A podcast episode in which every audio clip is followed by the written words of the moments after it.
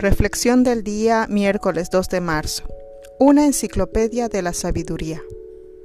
Un joven rey mandó llamar a todos los sabios del país y les ordenó, seleccionen de todos los libros del mundo lo que me enseñe a vivir según la ley de Dios.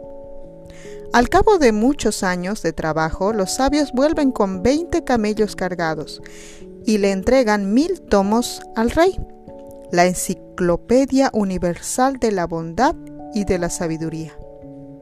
Pero el rey no queda satisfecho y ordena, preparen un resumen de estos mil libros para poder yo leerlos y aprendérmelos a pesar de todos los problemas del gobierno. Los sabios dedicaron más años para aquella dura tarea y regresaron trayendo como resumen 100 tomos. Ruego a ustedes, dijo el rey, que me preparen otra síntesis más breve, en vista del poco tiempo que aún me queda de vida. El rey ya era muy anciano, lleno de achaques y dolencias, yacía en su cama. Cuando llegó, jadeante, uno solo de aquellos sabios, el más santo, con un solo camello y un solo tomo.